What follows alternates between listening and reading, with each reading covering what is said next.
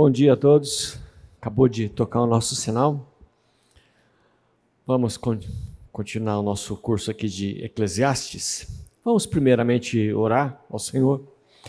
Pai querido, pedimos que o Senhor esteja nos abençoando hoje através da leitura da tua palavra. Pedimos, Pai, que o Senhor nos ensine, que o Senhor nos ajude a focar acima do sol, a entender todas as épocas e tempos que o Senhor tem preparado para as nossas vidas, Pai. Abençoe a cada um de nós, é a oração que fazemos em nome do Teu Filho Jesus. Amém. Muito bem, hoje nós vamos estar nossa terceira aula e vamos basicamente é, nos debruçar sobre o capítulo 3 de Eclesiastes.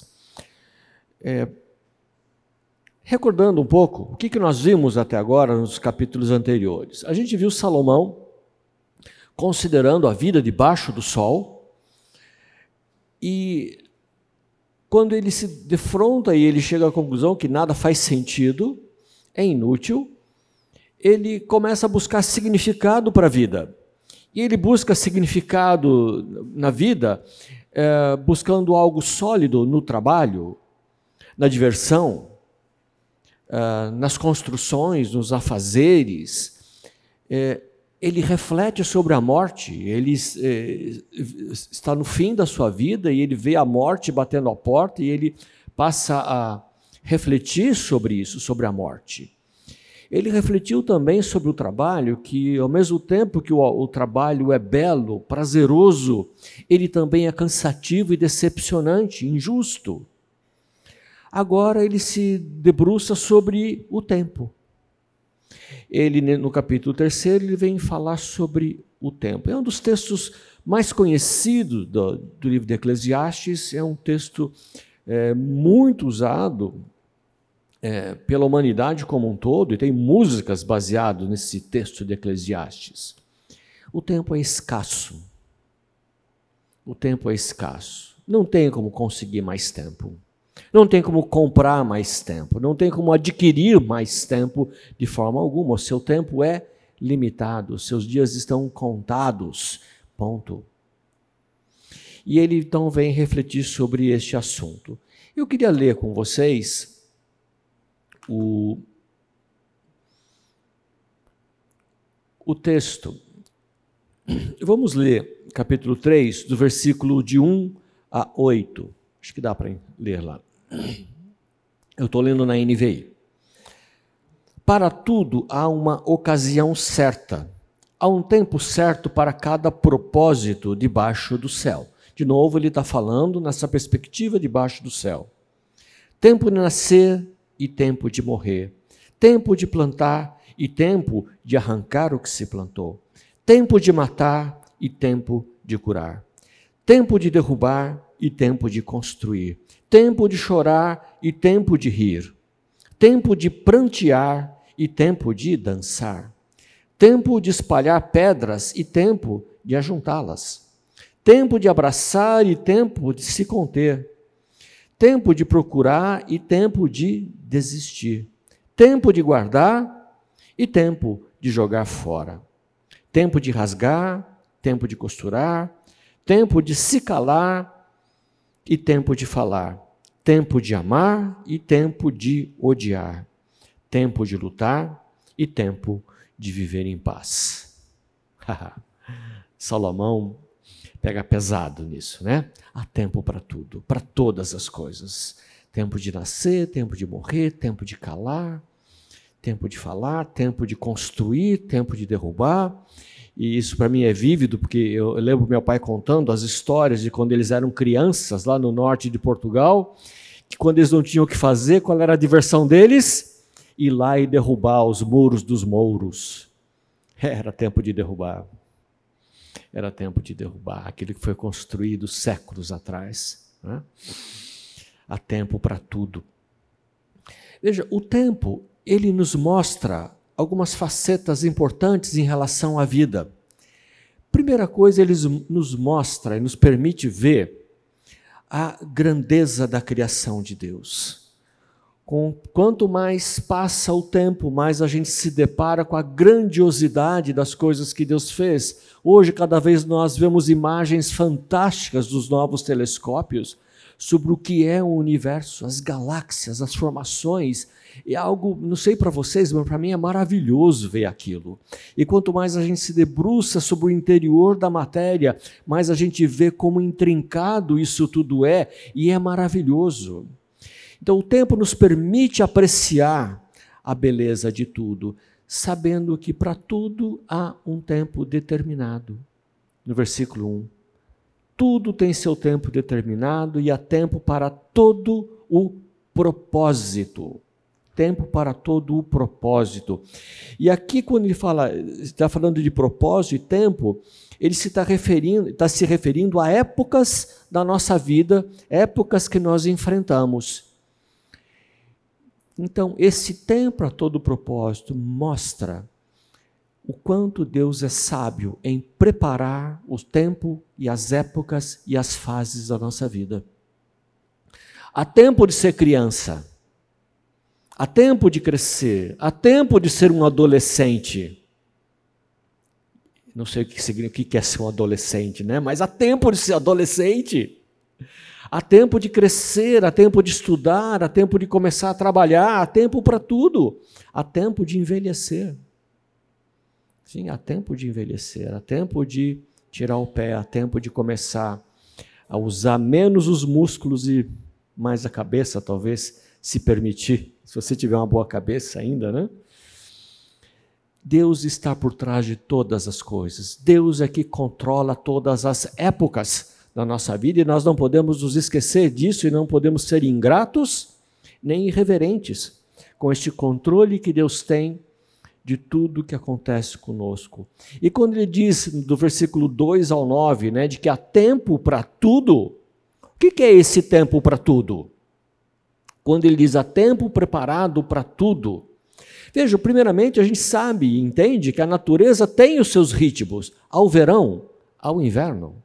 Tem a época das chuvas, a época das secas. Os ursos hibernam. As tartarugas, décadas depois, voltam à mesma praia que nasceram para botar seus ovos. Como é que pode?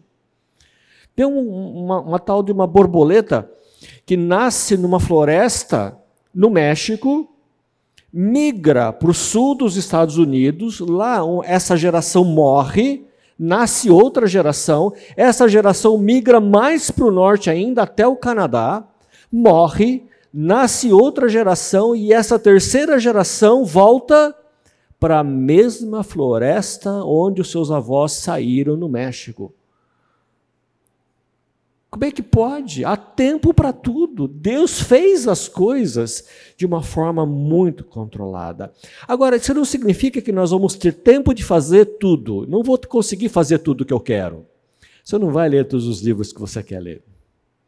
Você não vai conhecer todos os lugares que você quer conhecer. Você não vai visitar todas as maravilhas que você gostaria de visitar. Você não vai aprender todos os idiomas que você quer aprender. Você não vai aprender a tocar os instrumentos que você quer tocar. Eu, com a minha idade, gostaria muito de aprender piano. Não vou. Muito menos violino. Passou o tempo. Não há mais tempo para isso. Foi-se. Então, nós não vamos fazer tudo. Não vamos ter tempo de fazer tudo. Mas, para tudo há um tempo determinado para acontecer na época certa. E é isso que ele está falando. E quando ele fala em épocas, em estações, ele está falando da ideia de uma, não de um tempo corrido, ele não está falando de cronos como um tempo cronológico, mas ele está falando de kairos, que é uma época determinada na vida. Então, para tudo há uma época determinada na nossa vida. Não é que nós vamos conseguir fazer tudo que nós queremos na vida, mas épocas. Há um tempo para tudo determinado por Deus para cada um de nós. Então, se há um tempo certo, da mesma forma como na natureza, a natureza tem seus ritmos, está tudo preparado. Nós temos que aprender também que é um tempo certo para nós. Quantos não sabem a hora de calar a boca? a gente tem que aprender a hora de calar. gente tem que aprender a hora de falar. Quantos se omitem, não sabem a hora de falar.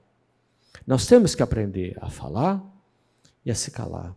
Nós temos que aprender o tempo de todas as coisas. Nós temos que aprender o, o, a época certa de entrar em batalhas.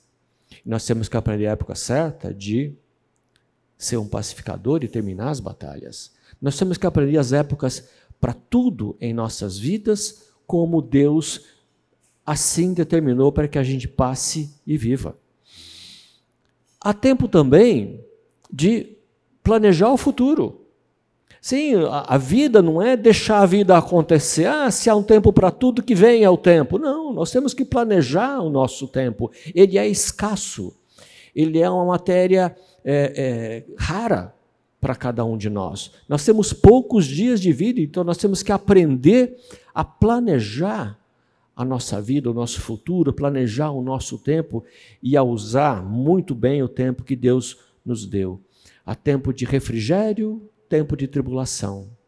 A gente tem que aproveitar e a viver sem reclamar. Quantas vezes nós reclamamos de tudo? Uns dias atrás estava quente, e o que, que a gente fazia? Reclamava que estava quente. Depois esfriou, o que, que a gente fez? Reclamou que estava muito frio. E aí ventou, o vento gelado, e a gente reclama do vento. A gente reclama de tudo.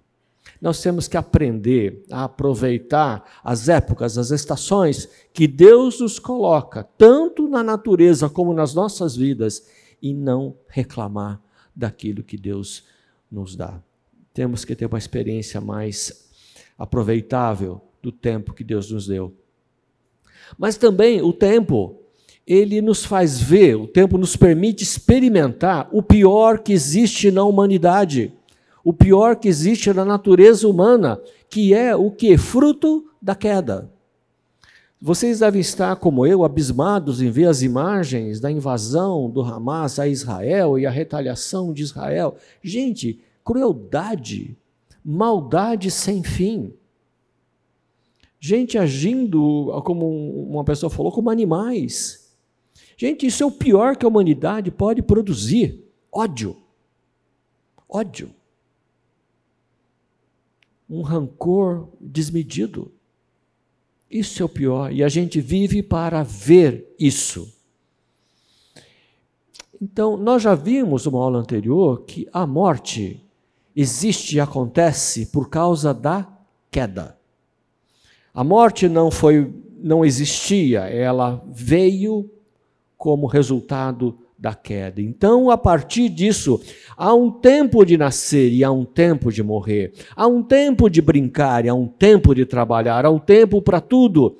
E às vezes a gente não se dá conta de que há um tempo para tudo e nós vemos homens e mulheres que ainda brincam, se esquecem de serem adultos, querem continuar na brincadeira, não querem trabalhar, não querem pagar suas contas, não querem viver querem continuar vivendo às custas dos outros, seguindo a vida brincando. Há tempo para tudo, chega, a hora de brincar passa, é hora de trabalhar, é hora de ser responsável, há tempo para tudo em nossa vida. E o tempo nos permite experimentar algumas coisas que a gente jamais deveria ver. Os nossos olhos não, veriam, não deveriam ver tanta maldade, tanta crueldade, tanto sofrimento. Nós não fomos preparados para isso. Nós somos preparados e feitos para desfrutar da glória, da presença, da majestade, da beleza de Deus. Estamos nos defrontando com este mundo caído. Isso nos causa tristeza, amargura, dor. Você se vê diante da morte, você sente dor. Nós não fomos preparados para isso. Deus não nos criou para isso e nós sofremos quando nos deparamos com tanta dor, sofrimento, doenças, terrorismo, crueldade. Agora, quando nós vivenciamos isso, quando nós vivenciamos a dor deste mundo caído, nós sabemos que nós cristãos temos a resposta. nós sabemos o fim. Nós temos a esperança. Como isso vai se resolver? E não é neste mundo que isso vai se resolver. Nós olhamos com grande perplexidade, olhamos pasmados a situação que a gente se defronta do pecado nesse mundo isso nos faz, isso traz para nós cristãos uma reação que deve ser esperada em nós, que é amar ainda mais a solução. Diante da crueldade, da maldade, do pecado, eu tenho que amar ainda mais o meu Deus, porque eu vejo o contraste do pecado e da santidade de Deus nós ansiamos cada vez mais pela volta de Cristo. Volta, Senhor Jesus. Não é isso que nós fazemos? Quando a gente se defronta com tanta maldade, o que resta ao nosso coração é dizer: Volta, Senhor Jesus. Nós não queremos continuar vendo o mal que está em conosco.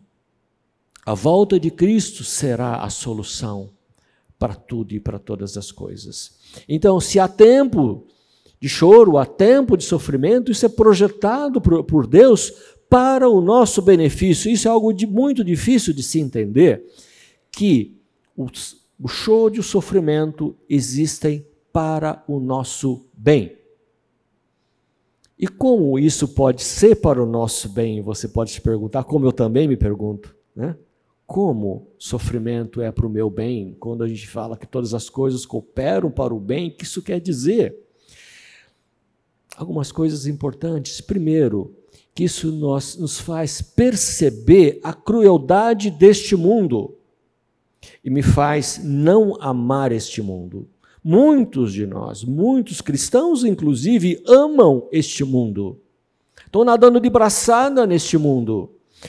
E o sofrimento vem para nos mostrar, bichão, não é aqui não. A tua vida não está aqui. Abra os olhos. O pecado produz maldade. O pecado produz crueldade. Se volta para Deus. Esse é o primeiro ponto importante. Nos faz ver a crueldade. Também não nos deixa enganar por este mundo. Sim, muitos de nós estão enganados por esse mundo, achando que está bom demais aqui. E Deus vem fala, não, tá bom não. Aqui não é o bom, o bom é o eterno. E nós percebemos também a fragilidade da nossa existência, da nossa vida.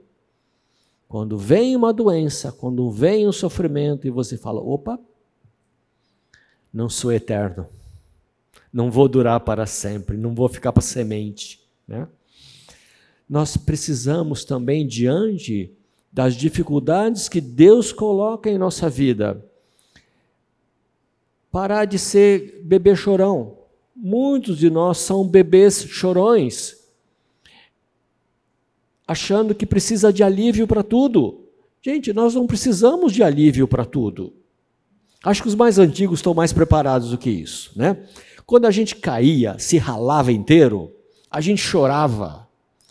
Não é tanto por ter caído e ralado, é porque a mãe ia passar mertiolate e aquele, aquilo ardia muito. Né? A gente chorava pelo mertiolate que ia passar. Né? Que coisa, mertiolate ardia, mercúrio doía, é, água oxigenada fazia espuminha. Gente, aquilo era horrível, né? Hoje não. Hoje e ainda passava com pazinha, né? Para ralar ainda mais e doer mais. Hoje é um sprayzinho que nem dói mais. Como que sara se não dói, né? Como é que sara se não dói? Tem que doer para sarar, não é isso? Hoje a gente está acostumado a querer alívio para tudo. E nós não vamos ter alívio para tudo. Não vamos ter alívio a qualquer custo na nossa vida. Agora, o tempo também nos permite experimentar já nesta vida os benefícios da redenção, da salvação em Cristo. A vida eterna que nós já iniciamos com o Senhor Jesus. Então, as épocas pelas quais nós passamos pela pelas quais Deus prepara o nosso caminho, elas não são um mero capricho de Deus. Ah, por que, que Deus fez? Sei lá, porque Ele quis. Não é mero capricho de Deus fazermos passar por tempos de alegria, por tempos de sofrimento. Há um propósito. Há um propósito. Por trás de tudo o que acontece, nós temos que nos lembrar que há um plano eterno do Senhor de preparar um povo exclusivo para si mesmo, através do sacrifício redentor de Cristo. Há um plano do Senhor de fazer convergir em Cristo todas as coisas na plenitude do tempo. A vida e o plano de Deus não é sobre você, não é sobre mim, não é sobre a nossa vida individual. Às vezes nós achamos que somos o centro do mundo. Deus tem que olhar, botar um holofote aqui em cima de mim, né? e me marcar assim, naquela bolinha que você vai andando, né? que nem jogador de futebol no, no, no, campo, né? Uma bolinha que vai me marcando assim, e Deus me marca, né? Estou lá marcado. A vida não é sobre mim, é sobre a humanidade. Não se trata apenas de mim individualmente, mais um plano eterno do Senhor para todos nós, de ter um povo exclusivamente seu. Eu não vou estar sozinho no céu, não vai estar só essa classe lá no céu. Espero que estejamos todos lá no céu, né? Mas é a respeito de toda a humanidade. Houve um tempo do Filho de Deus nascer. Houve um tempo dele morrer. E quantas vezes o Senhor Jesus não é chegado a minha hora? Até que finalmente ele diz lá em Mateus 26: Eis que é chegada a hora. Havia um tempo certo dele nascer, havia um tempo certo dele morrer. Assim como haverá o tempo certo de nós nos reunirmos com ele. Seja na, na morte, seja no arrebatamento, nós vamos estar com ele no tempo certo, no tempo adequado, quando ele voltar para nos buscar. Então veja, há tempo para tudo. Há épocas para a nossa vida, épocas programadas pelo Senhor para a nossa edificação, e para o seu plano eterno para todos nós. O Salmo 90, é, alguns dizem que é o Salmo de Eclesiastes. Né? O Salmo 90 parece que foi feito junto com Eclesiastes e foi escrito por Moisés, um cântico de Moisés. E eu quero ler com vocês o Salmo 90, de 1 a 5, primeiramente, onde diz assim: Senhor, Tu és o nosso refúgio sempre, de geração em geração. Antes de nascerem os montes e de criares a terra e o mundo, de eternidade a eternidade tu és Deus. Fazes os homens voltarem ao pó, dizendo: retornem ao pó seres humanos. De fato, mil anos são para ti como o dia de ontem que passou, como as horas da noite. Como uma correnteza, tu arrastas os homens são breves como o sono, são como a relva que brota ao amanhecer, germina e brota pela manhã, mas à tarde murcha e seca.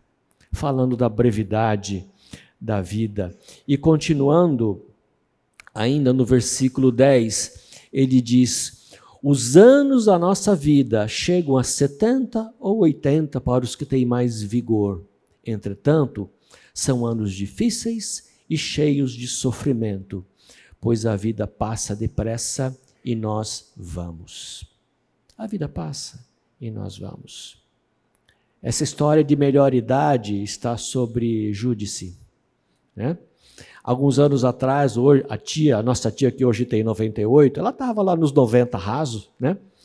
e lá no hospital e as enfermeiras brincando com ela, e uma enfermeira fala assim: "Ah, eu quero chegar nessa melhor idade como a senhora", né?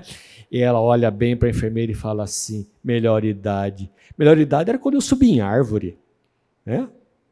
A vida é sofrimento, anos difíceis. É isso que nos espera pela frente, né? A velhice. Então nós temos que saber usar bem o tempo. Ainda no Salmo 90, no versículo 12, ele nos diz: Ensina-nos a contar os nossos dias, para que o nosso coração alcance sabedoria. E o que quer dizer com ensina-nos a contar? É ir lá no calendário e ficar ticando mil dias, dois mil dias, três mil dias. É isso que você é contar os dias. O que é contar os nossos dias? Quando ele diz aprenda a contar para alcançar coração sábio, é usar o tempo de forma inteligente. Nós não teremos tempo para tudo. Use bem o seu tempo. Aproveite bem o seu tempo. Não desperdice o seu tempo. Na vida nós precisamos de tudo. Precisamos de trabalho, de descanso, de diversão. Nós estamos vendo isso em Salomão. Mas não desperdice. Aproveite. A vida que nós temos, incluindo a nossa vida de cada um que está aqui, é, um par, é parte de um plano maior que envolve o resgate de muitos. 1 Timóteo 2, 5 e 6 diz assim: Pois há um só Deus e um só mediador entre Deus e os homens, o homem, Cristo Jesus, o qual se entregou a si mesmo como resgate de muitos. Este foi o testemunho dado em seu próprio tempo. Ele se entregou a si mesmo como resgate de muitos. Ele é o mediador e nós precisamos entender o efeito desse tempo não só sobre nós, mas sobre toda a humanidade, sobre a sua igreja. Agora, se a gente lembrar do texto de Romanos 8, 28, acho que nós já citamos agora há pouco, né? Sabemos que todas as coisas cooperam para o bem daqueles que amam a Deus, daqueles que são chamados segundo, segundo o seu propósito. Agora, o que, que é bom? É aquilo que Deus define como bom, não é o que eu quero como bom, não é o que eu acho que é bom. Ah, eu quero só sorvete. Para mim, bom seria só sorvete de morango, ou só sorvete. A vida não é só sorvete. A vida, aquilo que coopera para o bem é aquilo que Deus define como o bem. O que é o bem para mim? Às vezes é passar pelo sofrimento, para que eu aprenda a lição que ele tem para mim naquele momento. Às vezes eu preciso passar por dificuldade para que Deus me desperte para algo na minha vida que eu preciso ser despertado. É para o meu bem. Deus é que define o que é o bem para mim, não sou eu que defino o que é bem para mim. Senão, se nós fôssemos definir o que é bem, a vida seria só rosas e picanha.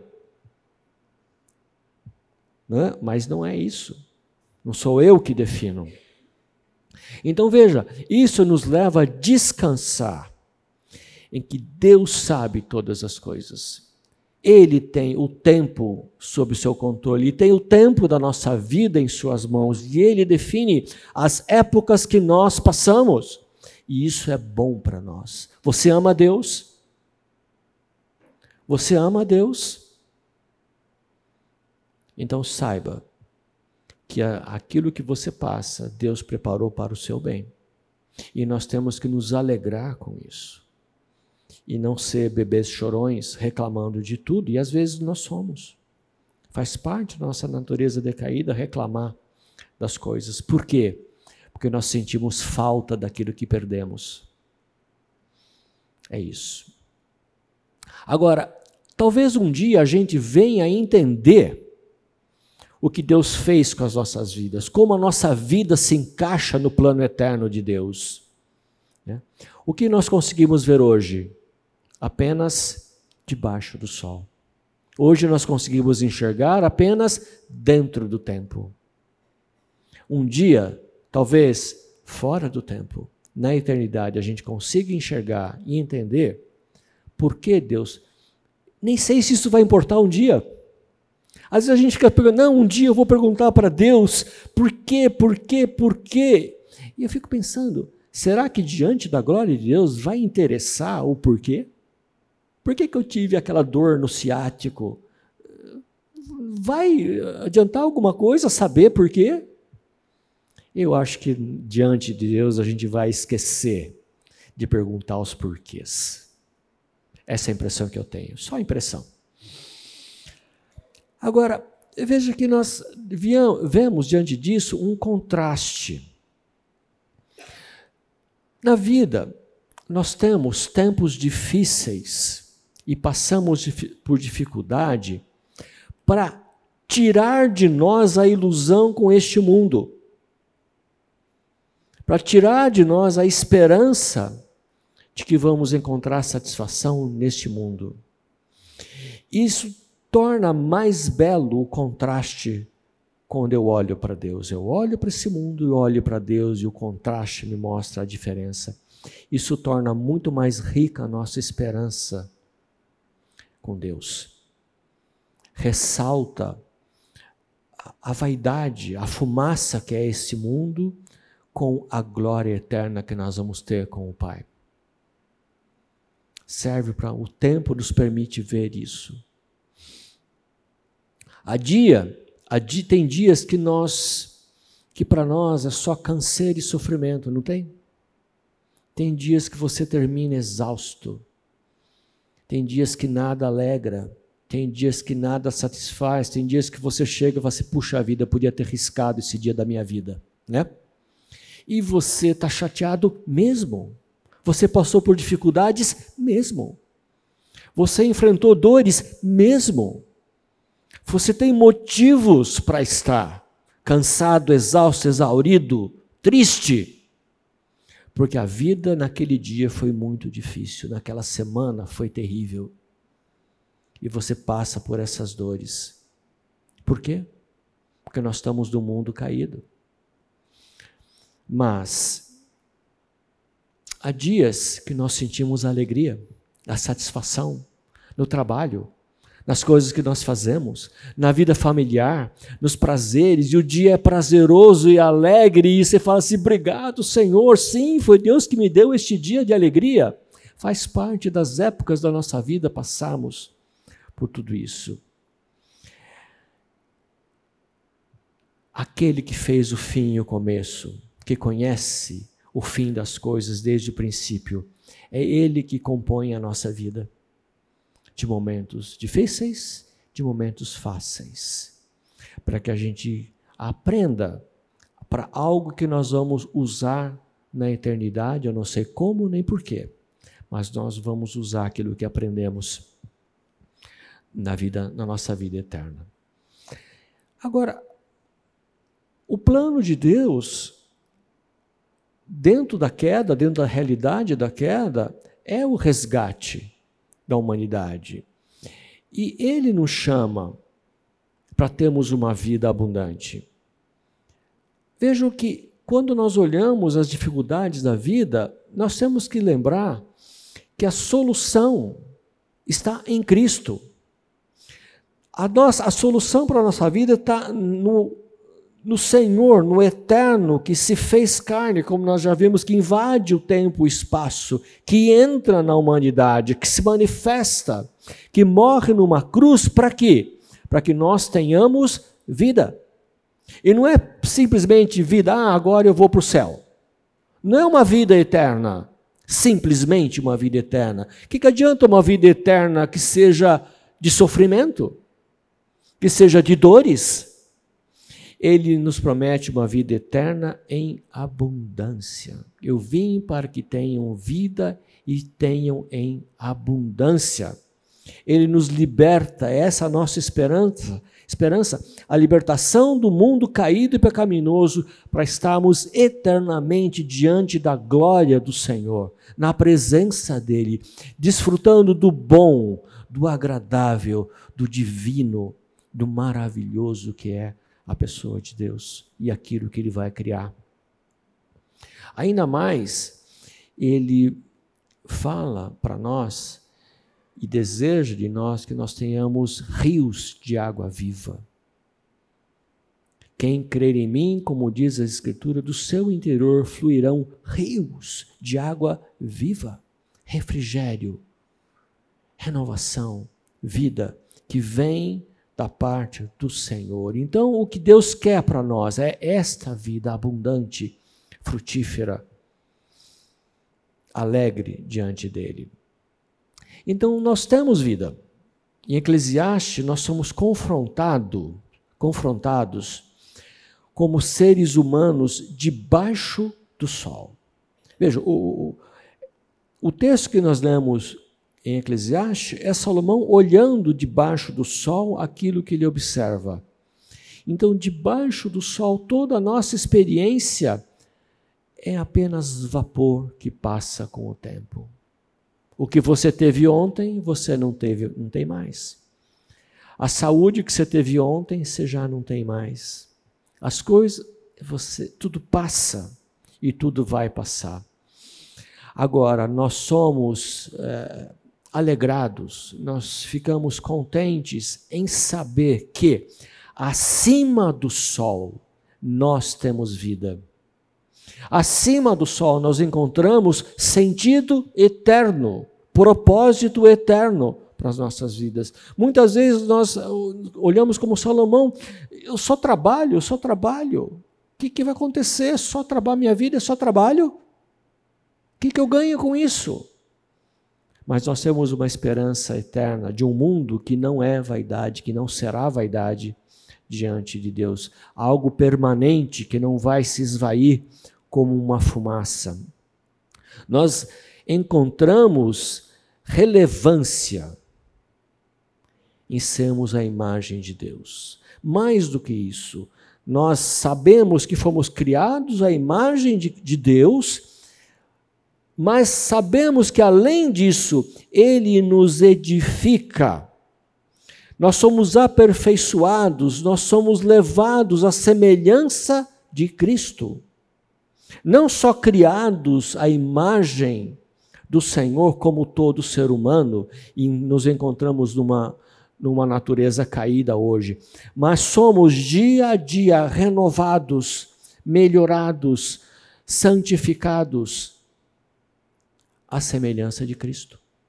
Então, esta é a nossa relevância, que o Senhor nos chamou para sermos como Ele.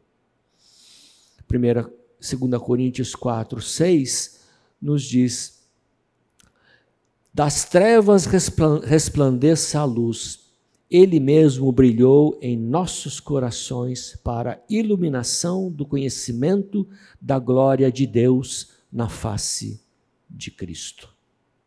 Sim, ele trabalha em nós, nos levando para o pleno conhecimento.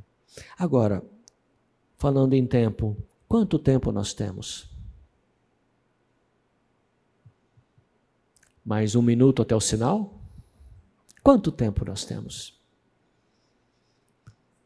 O necessário. O necessário. Deus tem um plano para gente. Deus tem as épocas determinadas para a nossa vida e Ele vai trabalhar em nossas vidas até onde Ele quer. Que tempo nós temos? o necessário para Deus trabalhar. É isso. Nem mais, nem menos. Ele estipulou os nossos dias.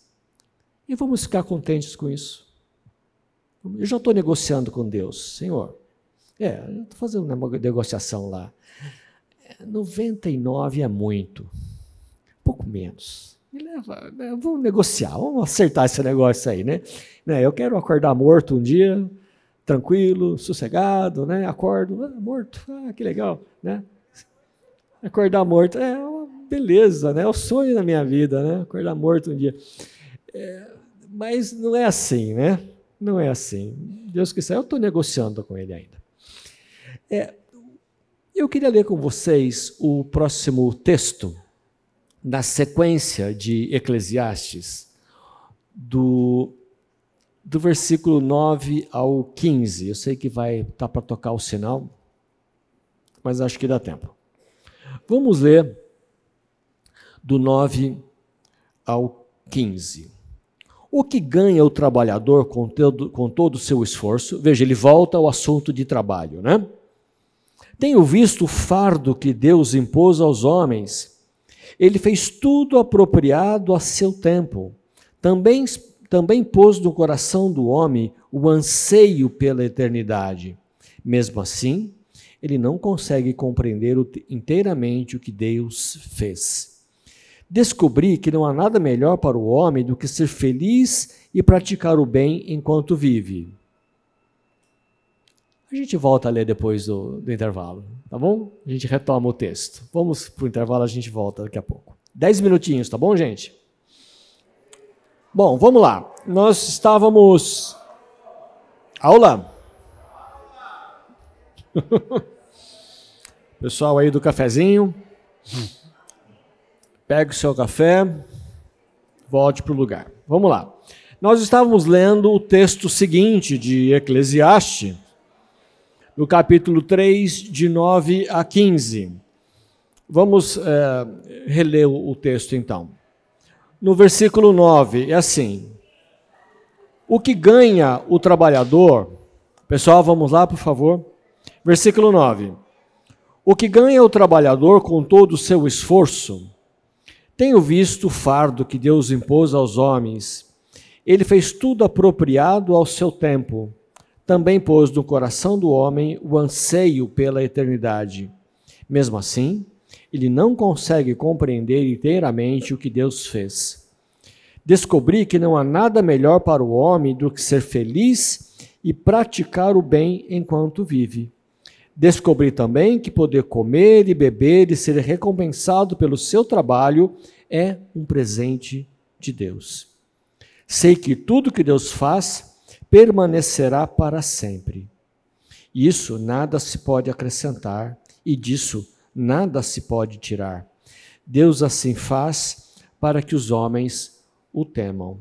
Aquilo que é, já foi, e aquilo que será, já foi anteriormente. Deus investigará o passado.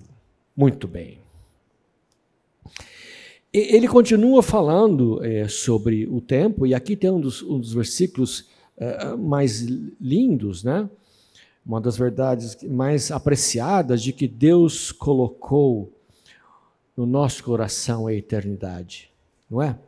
Esse é um, é um, é um texto maravilhoso e nós vamos nos debruçar nele. Bom, é, a gente viu que as coisas é, neste mundo não são duradouras. Se nós colocarmos a nossa esperança em coisas, a gente não vai encontrar satisfação. Nós vimos que Deus, em sua sabedoria, determinou para nós épocas e estações. Agora, no versículo 11, nós vemos: Deus colocou a eternidade no coração do homem. E no versículo 14, para que o temamos. Deus assim o faz para que os homens o temam.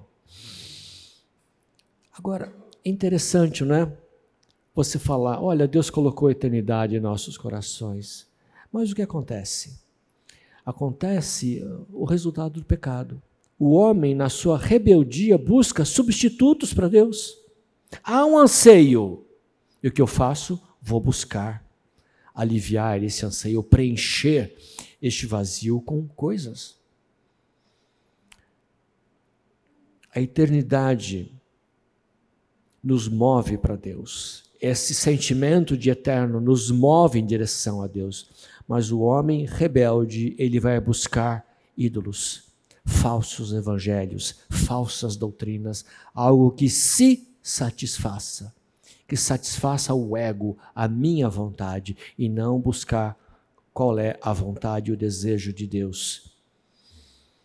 Deus coloca a eternidade em nossos corações e nós não vamos encontrar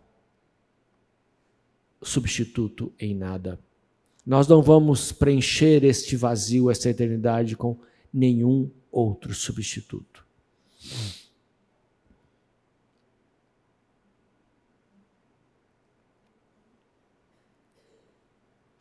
No versículo 11, ele, completando o texto, ele diz que Deus fez tudo apropriado ao seu tempo. Então, o que nós vimos na parte anterior, cada época da nossa vida foi feita num tempo apropriado.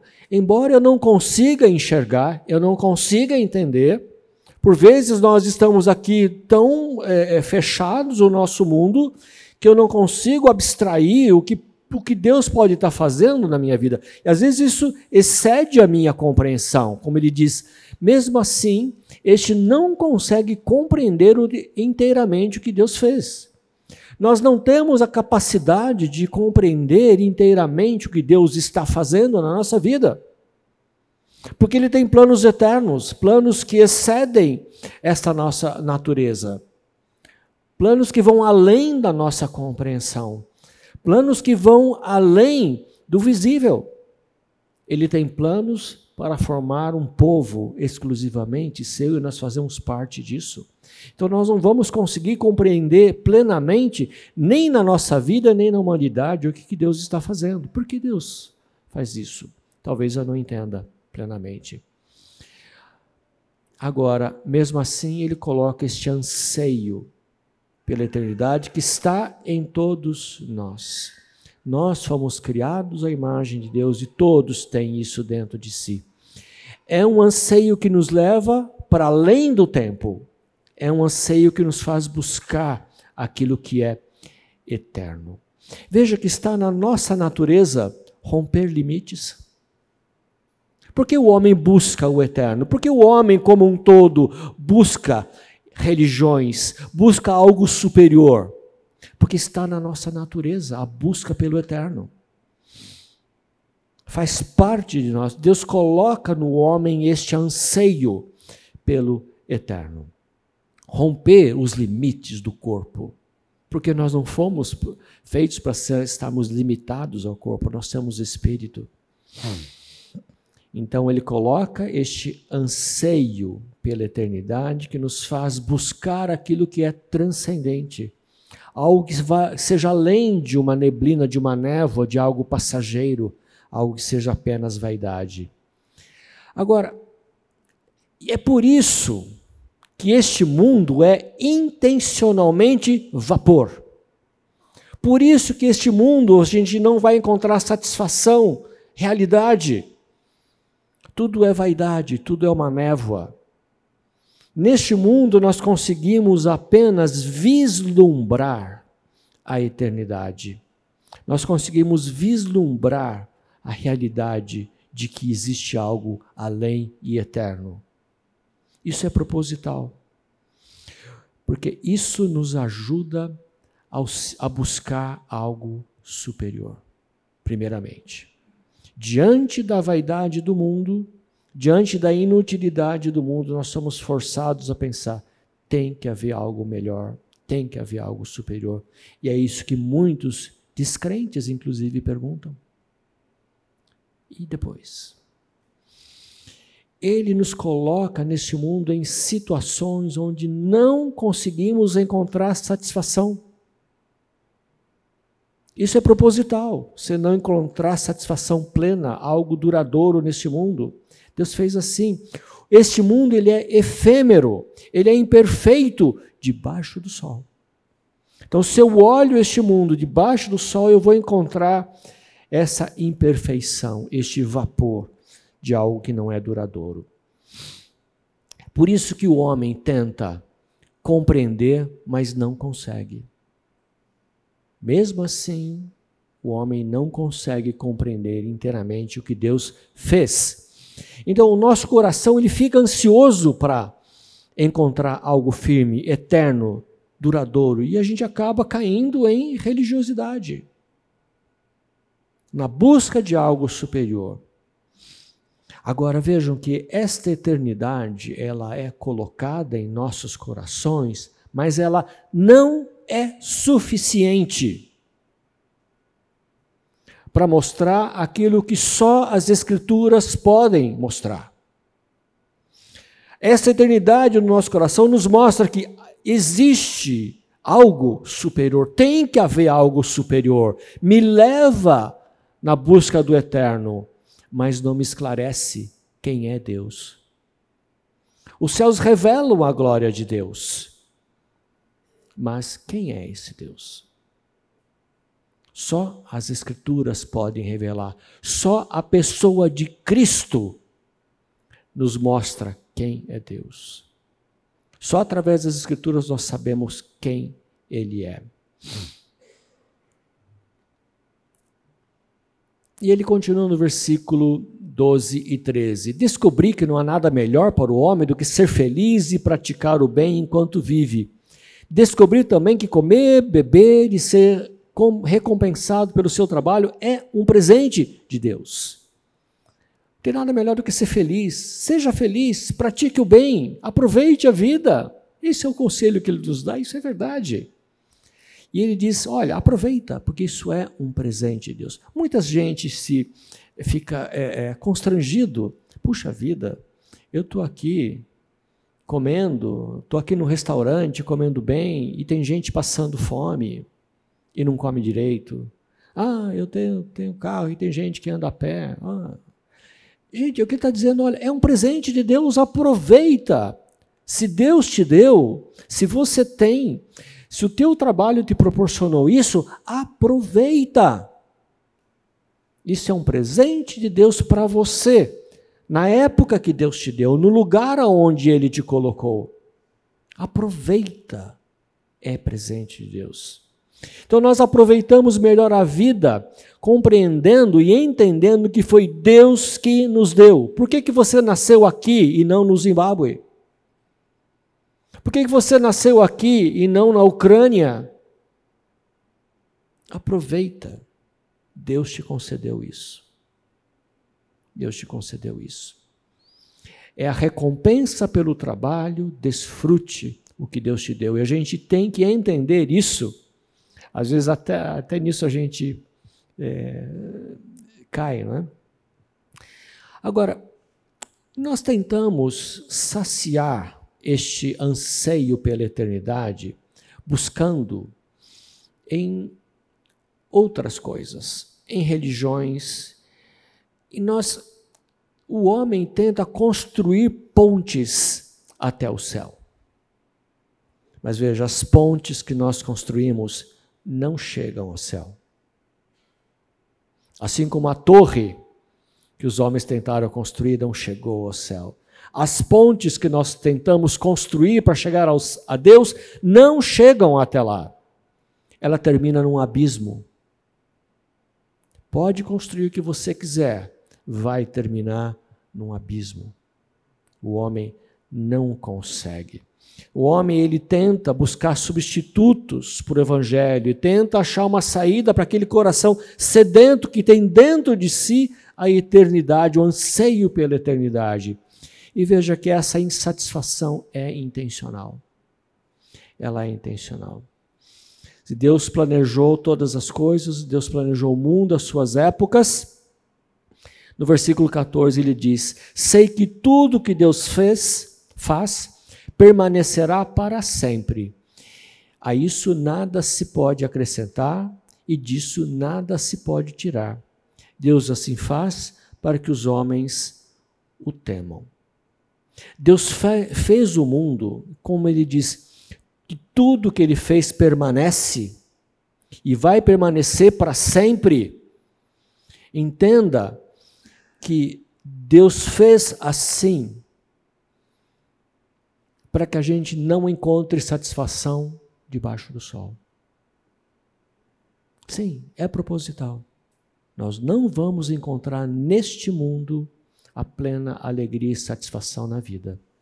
Vejam que só em Cristo nós vamos encontrar a eternidade que está em nossos corações. Só Cristo vai preencher aquele vazio eterno que está dentro de nós. Só Cristo vai responder aos anseios que nós temos de algo que seja superior. Tudo nos aponta para o eterno, mas só Cristo responde inteiramente este anseio. Veja que o propósito de Deus permanece para sempre. Nós preciso, precisamos encontrar temor a Deus para entender a eternidade de Deus, para entender a sabedoria de Deus, para entender a santidade de Deus. Temer a Deus é saber quem Ele é. Não é medo de Deus. O temor e o respeito é quando eu entendo quem Ele é, o ser superior, eterno, criador, provedor de todas as coisas, santo, justo, belo, onisciente, amoroso. Quando eu entendo os atributos de Deus, é quando eu temo a Deus verdadeiramente, porque eu sei diante de quem eu estou. Eu sei que eu sou um ser criado, um ser dependente diante do seu Criador. De novo, eu não acho que quando eu chegar no céu, diante do Senhor, eu vou querer fazer alguma pergunta ou tirar alguma satisfação com Ele. Eu acho que eu vou é, dobrar os joelhos e falar obrigado, Senhor. Não há como ser diferente. Então, tudo que, é, tudo que há de bom, de belo, vem de Deus, tudo nos remete a Ele. Nos lembra que nós precisamos dele. A gente vê resquícios neste mundo. Tudo que há de maravilhoso, de belo, você vê alguma coisa bela neste mundo? o que isso te remete? Nos remete a Deus, o belo Deus Criador de todas as coisas. E nós damos glórias e graças a Deus, porque nós reconhecemos de onde vem tudo isso. Né? Tudo isso desperta em nós o anseio de estar diante do Senhor, do Criador de todas as coisas. Se Ele foi capaz de fazer isso, quão belo Ele deve ser, quão maravilhoso Ele deve ser. Isso nos chama a atenção para algo maior. É, como a gente falou um pouco antes, os céus proclamam a glória de Deus, o firmamento anuncia as obras de suas mãos. Aquilo que nós vemos está proclamando a glória de Deus. O céu, a lua, o eclipse nos mostram a glória de Deus. Bom, se nós somos criados para encontrar ecos do Criador do mundo, a queda embaraça a nossa visão.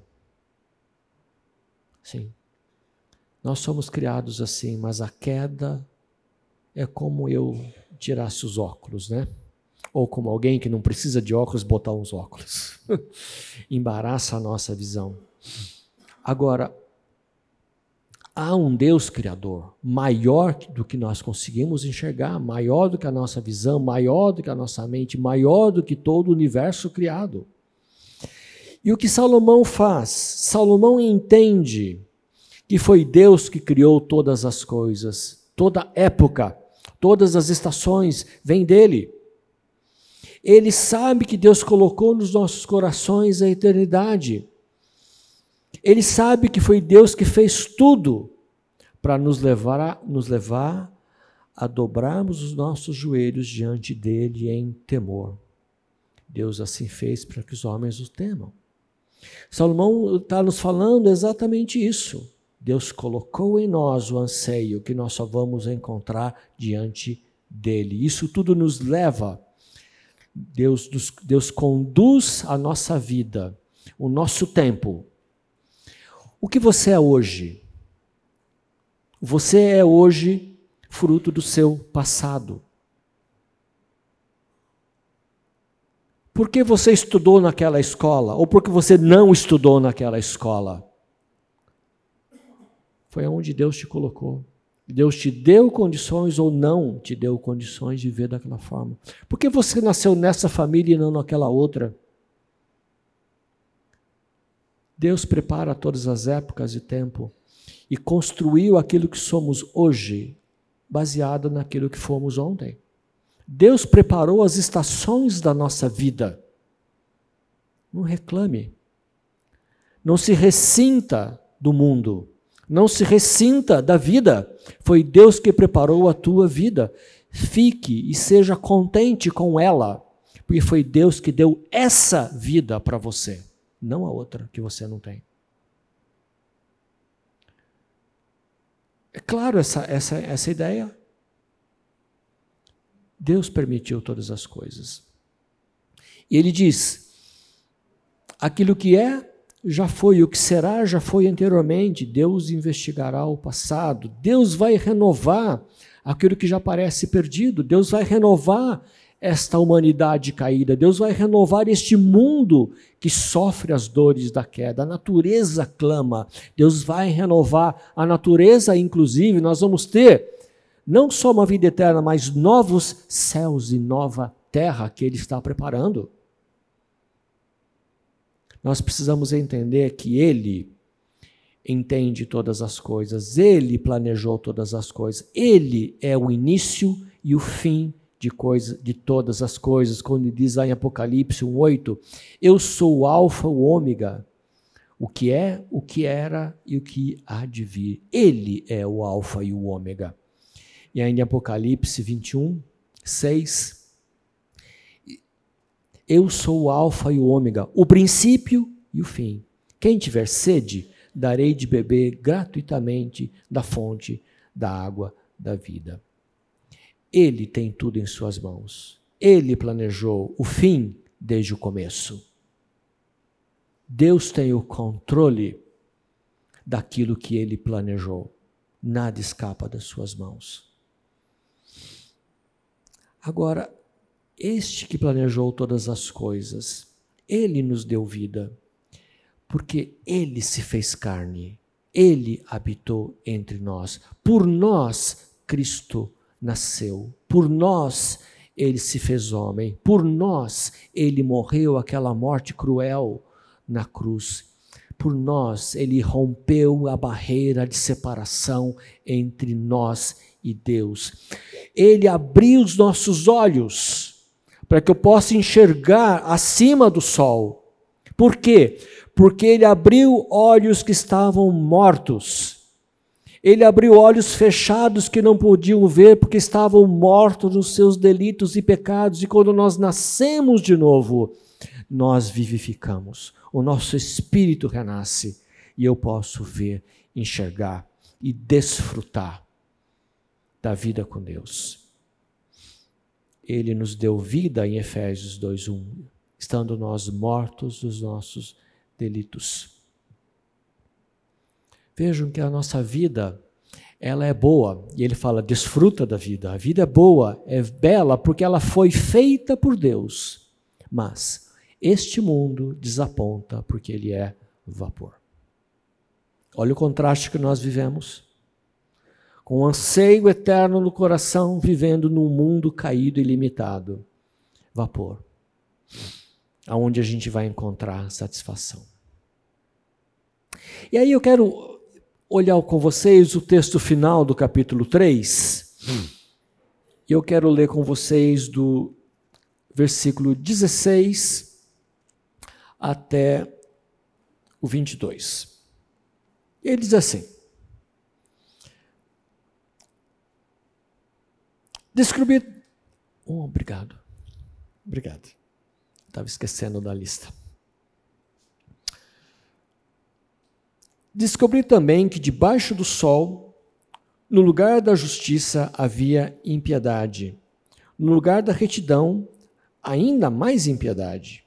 Fiquei pensando: o justo e o ímpio, Deus julgará a ambos. E aqui eu estou em outra versão, né? Hum.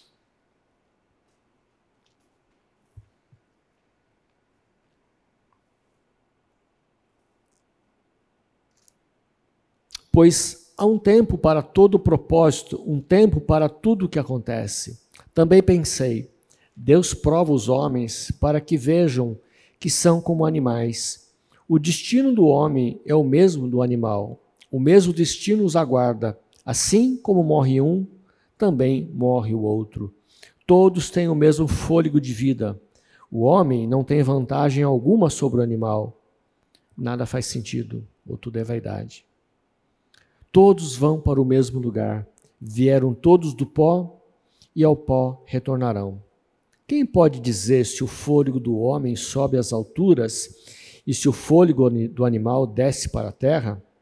Por isto concluí, ou pelo que vi, que não há nada melhor para o homem do que desfrutar do seu trabalho, porque essa é a sua recompensa. Pois quem poderá fazê-lo ver o que acontecerá depois de morto? Bom, por causa da queda, como a gente falou, entrou pecado neste mundo. A queda, o resultado é a morte. E é isso a gente esclarece lá em Gênesis 2, 17. Mas da árvore do conhecimento do bem e do mal não comerás, porque no dia que dela comeres, certamente morrerás. Sim, morte não física, espiritual. E no 3, até que voltes à terra, pois dela foste formado, porque tu és pó, e ao pó tornarás. É o efeito da queda. Por isso, nós retornamos ao pó. Por isso, nós vamos nos juntar à poeira da morte. Sim, esse é o nosso destino como resultado da queda.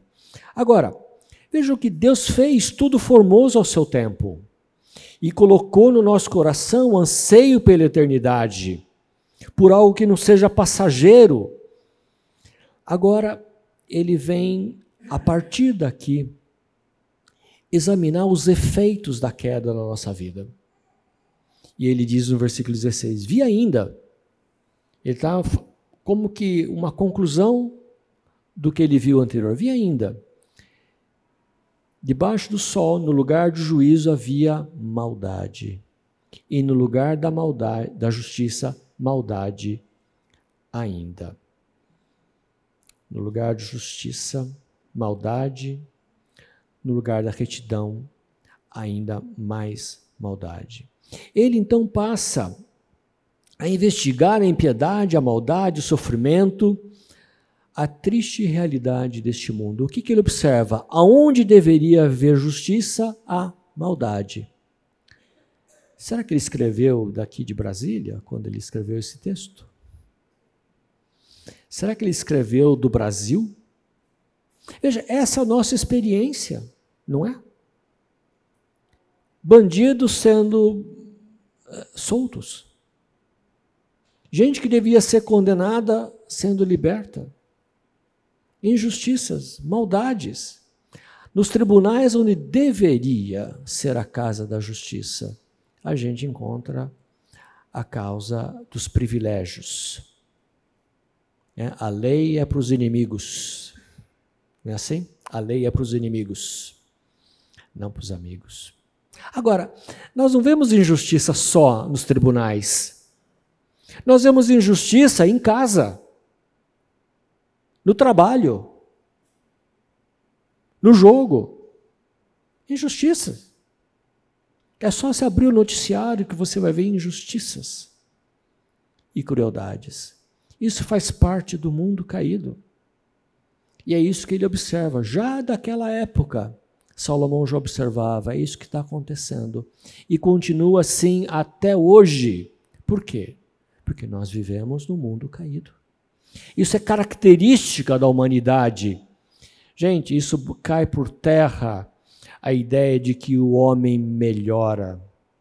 A tecnologia melhora, o homem é o mesmo. Essa é a nossa natureza humana perversa, pecaminosa. Não se enganem com o homem. Mas veja que este mundo não nasceu assim. Este mundo não foi feito assim. Essa é a nossa triste realidade. Essa é a nossa tragédia de vivemos num mundo assim porque ele não foi feito para ser assim. Porque Deus fez tudo apropriado no seu tempo. Alguma coisa aconteceu no tempo que distorceu isso. Agora a gente vê maldade, impiedade, agora nós vemos pecado. E nisso nós convivemos. E portanto nós voltaremos ao pó. Como a gente no, no, viu no texto anterior, né? Você é pó e você vai voltar ao pó. Semana passada a gente falou um pouco da morte, a gente viu que tem gente que não gosta de falar da morte, né? Tem a morte, né? Vamos mudar de assunto, né? Não gosta de falar desse assunto, né? Cruz credo, sai assombração, né? Essas coisas assim que a gente escuta, né? Não quer falar da morte. Agora, Salomão não tem medo de falar da morte. Salomão não tem medo, não tem receio nenhum de falar da morte. E fala da morte como naturalidade, porque ele está vendo a morte chegando. Ele está no fim dos seus dias. Né? Oi? Sim.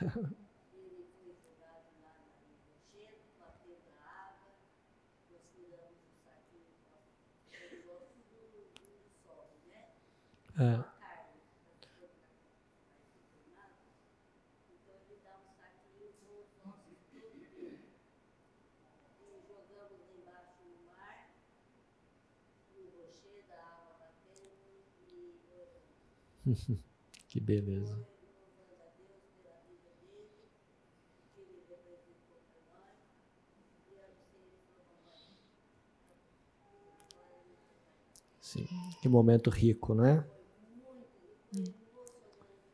Sim.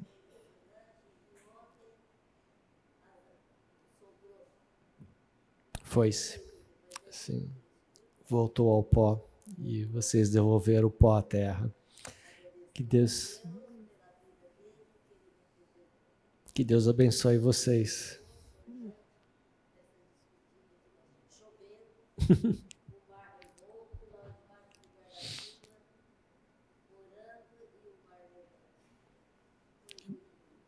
Foi sim. Deus abençoe vocês com essa história. Obrigado pelo testemunho. Veja, sim, a gente tem que encarar a morte com naturalidade, porque é isso o nosso destino, nós vamos voltar a ser pó. Né? Agora, veja aqui, Deus nos dá tempo para refletir. Como ele fala, será que nós somos mais do que animais? Essa é a grande é, é, dúvida deste mundo. Né? Será que nós somos só macacos espertos? Será que nós somos algo mais? Gente, muitas pessoas que não conhecem a Deus têm essa dúvida. Será que eu não passo de um bicho esperto? Vai morrer e tudo se acaba? Veja que debaixo do sol não há resposta. Essa é a gravidade da situação. Debaixo do sol Analisa. Você não vai encontrar resposta. A ciência não é capaz de dizer se nós temos espírito, se nós temos alma. A ciência só pode contar as nossas células ou dizer a quantos dias ou quantas horas nós morremos. A ciência não nos diz se temos algo além do físico, do espírito.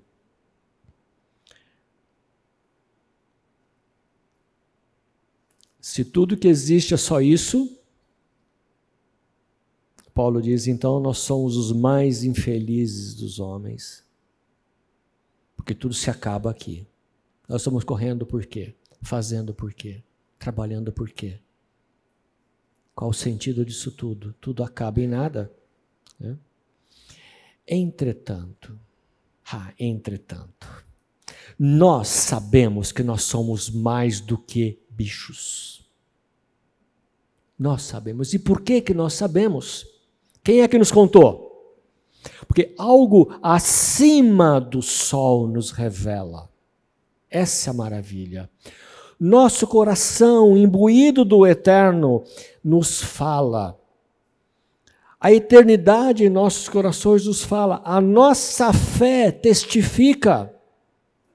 O Espírito em nós testifica de que há algo eterno, além, real, que o Senhor Jesus se fez carne e ressuscitou e nós estaremos com Ele. Isso nos testifica a fé e o Espírito. Essa é grande, o grande benefício, a grande alegria daquele que conhece o Senhor Jesus, de ter esta alegria e esta certeza. Dentro deste mundo, não há resposta, não há solução. Mas vejam que a solução vem fora do mundo, vem de fora do sistema, vem do eterno, aquele que invade a terra. No 3,17 ele diz: Então disse comigo: Deus julgará o justo e o perverso, pois há tempo para todo propósito e para toda obra. Bom, se há tempo para todo propósito, para toda obra, o que nós estamos olhando hoje é a injustiça, a maldade, a perversidade. Se há tempo para a injustiça, haverá tempo para a justiça. Há tempo para tudo, não tem? O perverso e o injusto não vão se safar. Podem se safar hoje, semana que vem ou diante daquele juiz, mas ele não vai se safar do juiz eterno. Há um tempo para tudo. Deus fez tudo apropriado ao seu tempo. Se no tempo da queda existe tanta injustiça, haverá o tempo da justiça do Senhor. E nós vamos estar diante dele, todos estaremos diante dele. Nós estaremos lá, livres, resgatados pelo sangue do Senhor Jesus, e vamos estar alegremente, confiadamente diante dele, sabendo que sobre nós o julgamento, a condenação já foi paga. Não é isso? Nós estaremos confiadamente diante do Senhor.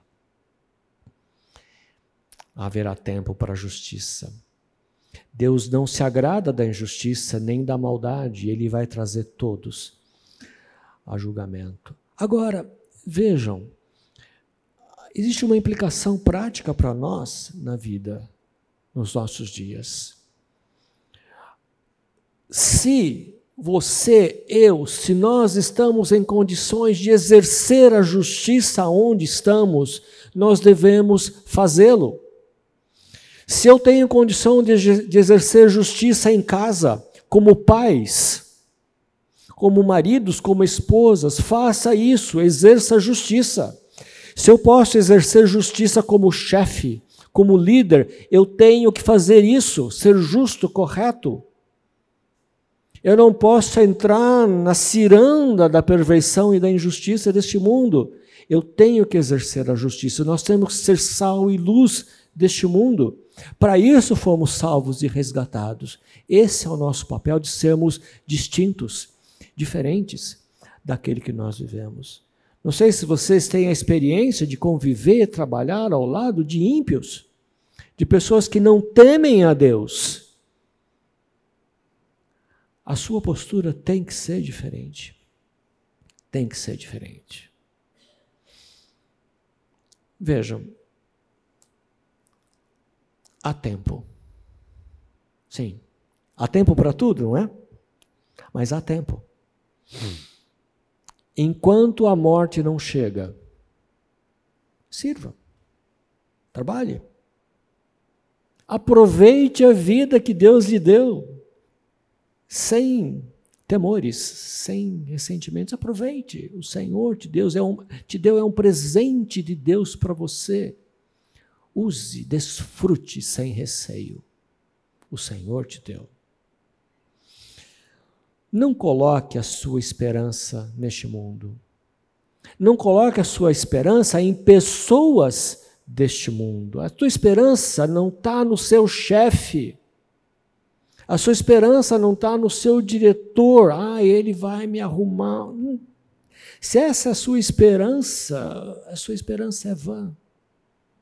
Ah, minha esperança está no meu marido, na minha esposa, no meu filho. Se essa for a esperança, é uma esperança vã. A nossa esperança tem que estar no Senhor. Não coloque esperança naquilo que é vapor efêmero, neblina que vai passar com o tempo. Isso é inútil, isso é vaidade. Busque, em primeiro lugar, o reino de Deus. Busque a sua justiça. Vai haver um tempo de justiça onde os, o nosso desejo vai ser satisfeito. onde aquele nosso clamor volta, Senhor Jesus, vai se realizar um dia e ele vai voltar. É?